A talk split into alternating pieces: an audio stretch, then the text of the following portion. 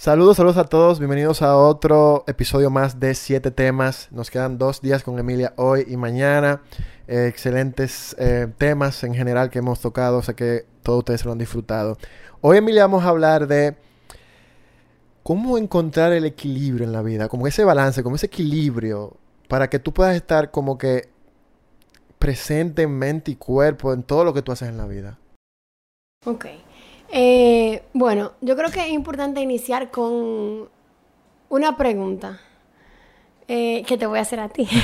Entonces, me encanta tu pregunta, dímelo. Entonces, eh, ¿cómo tú definirías el balance y el equilibrio en tu vida?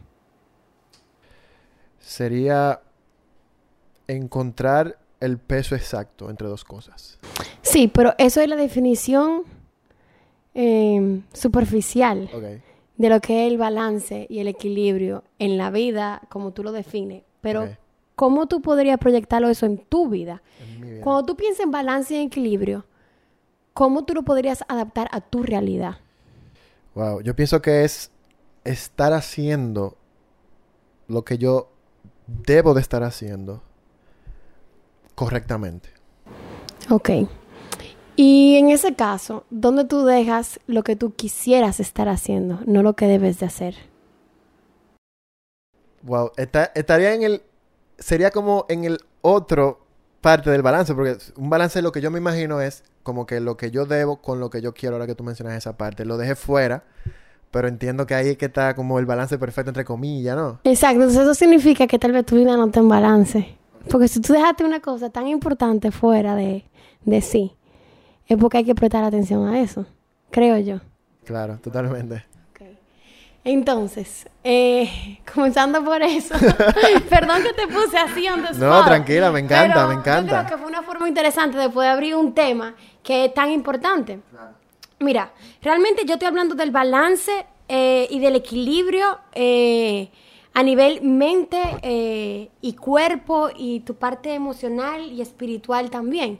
Pero realmente yo no me siento en balance tampoco. Em, yo creo que es un camino muy largo para llegar ahí. Y entiendo que aparte de un camino largo para llegar ahí, eh, somos seres humanos que nos dejamos llevar de muchas normas sociales que influencian nuestro cuerpo y nuestra mente, nuestro cuerpo a nivel físico, hasta por lo que ingerimos y lo que comemos, y nuestra mente por toda la información que no es necesaria que recibimos. Como por ejemplo Atanusio, o sea, vayas en la calle, eh, el Waze y el Siri hablando, ¿no? Esas son cosas que hay veces que causan como un desbalance a nivel mente y cuerpo. Sin embargo, yo creo que algo importante que se debe de recalcar con este tema es el resultado que se puede obtener en el momento que tú estás balanceada con ambas cosas. Yo creo que el enfoque real es pensar en eso, porque, o sea, pensar en la meta. ¿Por qué? Porque aunque tal vez no lleguemos o no estemos en ese momento ahora mismo, es una proyección que todo el mundo debe de tener. Eh, hace unos días yo estuve hablando con un amigo eh, y estábamos hablando del peso, de cuál es el peso ideal o cuál es el peso perfecto para cada persona. Y cada persona tiene su peso ideal y su peso perfecto. Hay unas que están más de un lado que del otro, pero ese balance existe. Y él me comentaba eh, que para él, él es una persona que está muy evolucionada y aprendí esto de él y por eso lo quiero compartir aquí porque comencé a verlo desde esa perspectiva. Él me comentaba como para él el significado de estar en balance con su cuerpo y con su mente era poder cargarse físicamente a él a cualquier lugar. O sea, que no tuviera un dolor, que no tuviera que apoyarse de una mesa, que no tuviera que, eh, que sentirse cuando caminaba que iba de un lado al otro, sino que estuviera sincronizado con su cuerpo. Y que eso lo que hacía y lo que alimentaba era que él estuviera en balance con su mente. ¿Por qué? Porque al estar en sintonía y conocer físicamente a dónde él iba, era más o menos hasta una, un reflejo o un espejo de a dónde él quería ir y a dónde él iba con sus pensamientos y en su mente, en las decisiones que él tomaba a través de su vida. Es algo muy profundo, pero a mí me resonó muchísimo. Porque yo siempre, de forma personal, he sentido un desbalance en mi peso. Eh, y he estado muy consciente de eso, pero nunca he sentido que me ha afectado. Y cuando él me dijo eso, yo dije, pero espérate, aquí hay un trabajo que hace fuerte. Entonces, em, me pareció interesante esa, esa como, esa conexión que se hace entre una cosa y la otra. Realmente está muy atado.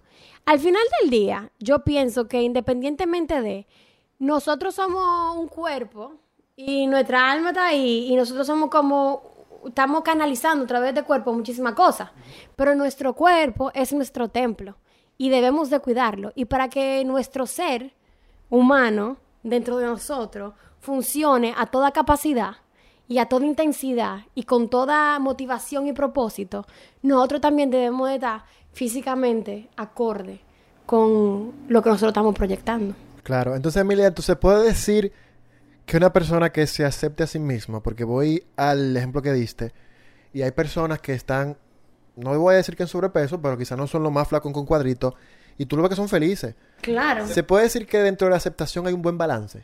100%. Dentro de la aceptación existe el balance.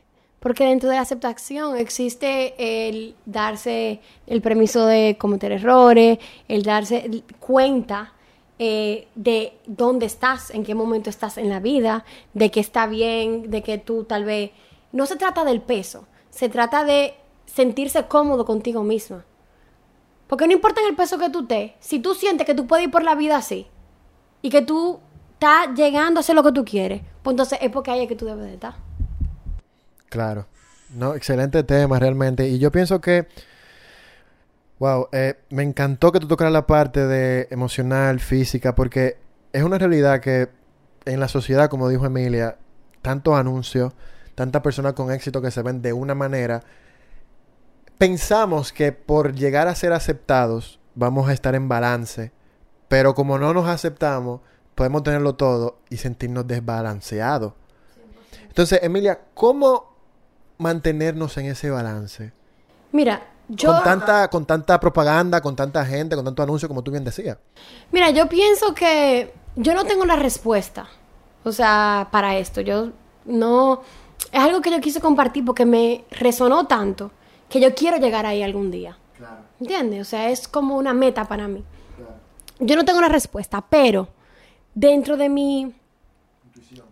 Mm, no intuición, dentro de mi... No quiero hablar de intuición, quiero hablar dentro del poco conocimiento que tengo sobre el tema, yo siento que haciendo cosas a nivel físico que te lleven a conectar de forma mental contigo misma es el camino correcto. Por ejemplo, si tú a ti lo que te hace conectar a nivel físico y trabaja tu mente, o sea, es como que trabajar el cuerpo para sanar la mente. Entonces, si tú a nivel físico, tú lo que conectas es ir al gimnasio por tres horas a nadar a la semana, lo que sea. Si eso hace físicamente que tú mejores, eso también va a hacer que tu mente mejore, pero también va a despejar tu mente de una forma. Si lo tuyo es la pelota, y eso es lo que a ti te da libertad, y tú sientes, te sientes pleno ahí, tú estás trabajando a nivel físico, pero también estás trabajando a nivel mental. Por ejemplo, para mí es montarme arriba de un caballo o ir a surfear. Esas son mis dos cosas. Yo me siento que estoy trabajando a nivel físico, pero estoy trabajando de mi mente de una forma masiva, exponencial. Eh, que inclusive, luego de que se acabe esa actividad física, hay placer em, eh, como mental y emocional. Tú te sientes satisfecho contigo mismo y con lo que tú lograste en ese momento. Claro, yo, para todos los que, perdón, para todos los que no escuchan, por ejemplo, en mi caso, he puesto eso en práctica, quizá no con algo físico de ejercicio, pero sí muy mental. Eh, Brenda, que está presente aquí detrás de cámara, no la pueden ver, pero ella es testigo. yo lo que he hecho es que, de alguna manera u otra, a mí me encanta, eh, y lo pueden ver ahora inclusive la ropa de frío. Me gustan los abrigos y todo eso. Y yo me di cuenta que cuando yo me lo ponía en la República Dominicana, había cierto rechazo. Porque era como que tú estás loco. O sea, que es un calor, que nos estamos muriendo, que tú haces con esos puestos. Muchas mucha, muchas críticas. Eh, de relajo y reales. Pero realmente me llevó a un punto donde yo hacer eso, que a mí me gusta y que yo me acepto por eso, me hace actuar de forma diferente en el día, porque yo sé que estoy actuando como yo quiero actuar. Y un simple, o sea, no estoy haciendo ejercicio, a lo mejor no estoy en un sitio donde estoy despejando la mente, pero eso me hace, un simple cambio tan pequeño como ese, me lleva a que toda mi acción en el día sea diferente. A que si yo hablo con una gente, estoy hablando como Chaimi habla. A que si tengo una reunión, están reunidos con Chaimi, no con quien Chaimi quiere proyectar fuera de Chaimi. Yo creo que ese, eso es un podcast para... eso es un episodio para otro tema. O sea, ser, proyectar quien realmente es. Mañana lo tienen, señores. El domingo, ya de mañana, vamos a hablar de proyectar quién realmente eres en un mundo donde es tan difícil hacerlo. Gracias, Emilia, por este tema interesantísimo, de verdad. Eh, seguimos el día de mañana. Domingo, recuerden seguir a Emilia en todas las plataformas digitales, Emilia Díaz Vega, Equinoterapia EDB, Art Made Easy. Y bueno, apoyar este podcast y darle todo el cariño a Emilia, que ha dado demasiado, demasiado eh, contenido de valor. Gracias a ustedes. Gracias por el apoyo y seguimos el día de mañana.